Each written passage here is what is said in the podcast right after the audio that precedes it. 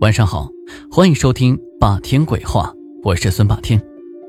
这红鲤鱼在现在的生活中是经常见到的，并且这鱼报恩的故事我们也从小都听过。而今天晚上，我们就要讲一个发生在最近的鲤鱼报恩的故事。张潇和吴浩是大学同学，毕业之后关系也一直不错。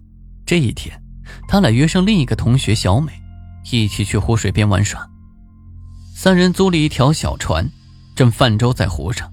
突然，一条红色的鲤鱼跳出水面，划出一道美丽的弧线，竟然跳进了船舱里。三个人不禁一阵惊呼。还是张潇反应最快，他忙抓住那条鱼，把它放到了湖里。不过没多久，那条红鲤鱼又跳出水面，一个翻身又跳到船舱里。吴昊就忙说：“快快快，摁住，摁住！”别让他跑了，这可是送上门的美味啊！张潇看着那红色鲤鱼的眼神可怜巴巴的，好像是在祈求自己。他心里一软，想要抓住红鱼放到水里，可是那红鱼却奋力的挣扎。小美见状，心中一动，就说：“莫非是这条鱼不愿意回湖里？”张潇一想也是，就拿起塑料袋，把红鱼放到里面，再倒了些水。但是他又怕塑料袋太小。把鱼给闷死了，于是顾不上玩，赶紧去买了一个鱼缸，带回家放到鱼缸里面，细心的照料。第二天，张潇忽然接到吴浩的电话，听吴浩激动的说：“张潇，你那条鱼真是神鱼啊！公园湖水发生重大污染，好多鱼都死的漂上来，就它给逃走了。你在家吗？我来看看这条鱼。”张潇一听，惊讶极了，他急忙走到鱼缸旁边。那条红鱼一见着他，就亲热的游了过来，朝他活蹦乱跳起来。没过一会儿，吴浩也来了，他走到鱼缸旁边，谁知道那条红鱼一见到他，竟然直接掉头就走了，任凭吴浩怎么敲打鱼缸，这红鱼就是不理睬他。吴浩只好扫兴的走了。张潇正感到诧异时，这时他妈走过来说：“儿子，来看看，这些是我给你搜罗的姑娘照片，看。”相中哪个了？咱们一会儿去相亲去。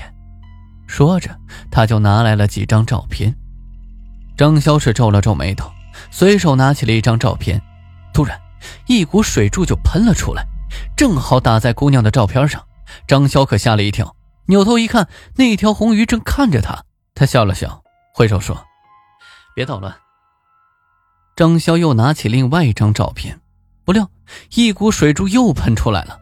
又把照片给打湿了，他的妈妈就很生气地说：“你这条死鱼，存心捣蛋！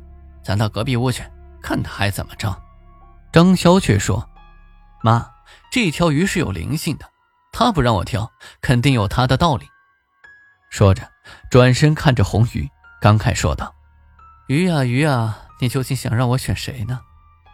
其实，在张潇的心底，一直暗恋着他的同学小美。但他知道吴浩一直都在追小美，于是就把自己的感情埋在了心里。此时，红鱼也似乎听到了他的心声，冲着电脑摆了摆头。张潇顿时眼前一亮，难道这红鱼想让他选的人就在电脑里面吗？他试着打开了一张大学同学的合影，扭头对着红鱼说：“红鱼，你说吧，我该选谁？”红鱼一扬头，来了一点水。一滴水珠正好打在了小美的脸上，张潇是一下子呆住了。他妈妈就试探着问：“儿子，你真喜欢这个姑娘啊？”张潇点点头，无奈的说：“可是吴浩也喜欢她，正在追她呢。”那这姑娘同意了吗？张潇摇了摇头。张潇妈妈一拍手就说：“哎呀，你这个傻儿子！这姑娘要是喜欢吴浩，她早就答应了。”你要是真喜欢他，就和他表白，省得你后悔一辈子。张潇一听，心动了，可他毕竟跟吴浩是好朋友啊，这可怎么办呢？他看着红鱼，突然灵机一动，立刻把吴浩叫了过来，就把刚才那些红鱼的神奇举动告诉了吴浩。吴浩只能撇撇嘴说：“得了吧，哪有那么神啊？你要是想追小美，你就追呗，何必给我编这样的故事？要不？”你和我打个赌，他要是再选中小美的话，我就去追他；他要是打偏了，我就退出。吴昊一听也同意了。张潇又打开那张照片，然后看着红鱼，心里默默祈祷说：“鱼啊鱼，我的幸福就交给你了。”而那条红鱼就像是看懂了他的心思一样，一个摆尾，又将一滴水珠准确无误的喷到了小美的脸上。吴昊愣了愣，灰溜溜的说：“那你就去追吧，我倒要看看这条鱼有多神奇。”其实张潇的心里也没有底，就在微信上给小美写了一段留言表白。可谁知道，小美很快就在微信上回复。你让我等太久了，我同意。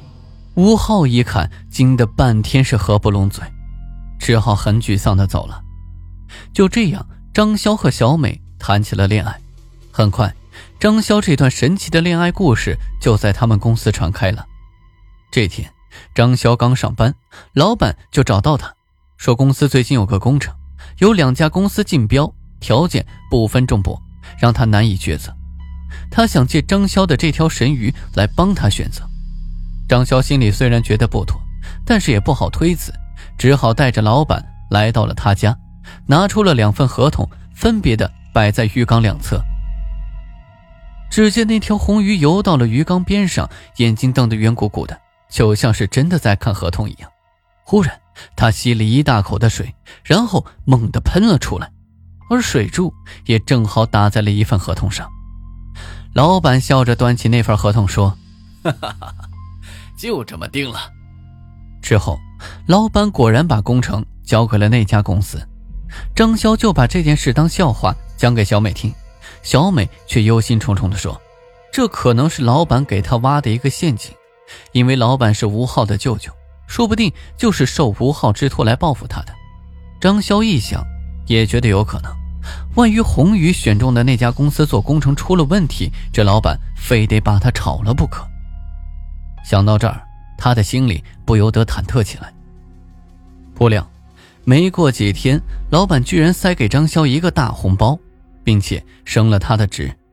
原来，红鱼没选的那家公司就是承包公园水湖事故的工程，刚刚得到消息，正在被有关部门查处，因此。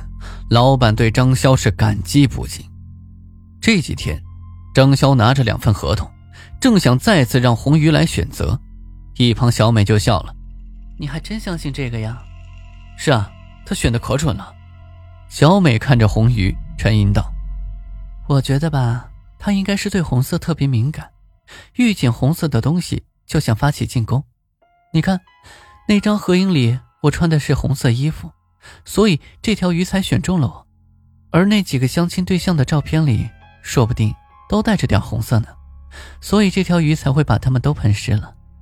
张潇若有所思地说：“嗯，哦，我想起来了，之前红色鱼选中的那家公司的合同上有个醒目的红色商标，而另外一家则是蓝色的。”小美笑着说：“既然红鱼已经回报过我们了，那我们以后就不能再靠它了，咱们呢？”还是踏踏实实的做事情吧。今天的故事就讲到这里，记得在右下角给霸天点一个赞，也欢迎订阅转发。当然，霸天也期待能够看到你的评论。午夜论奇案，民间言怪谈，这里是霸天鬼话，我们下期见。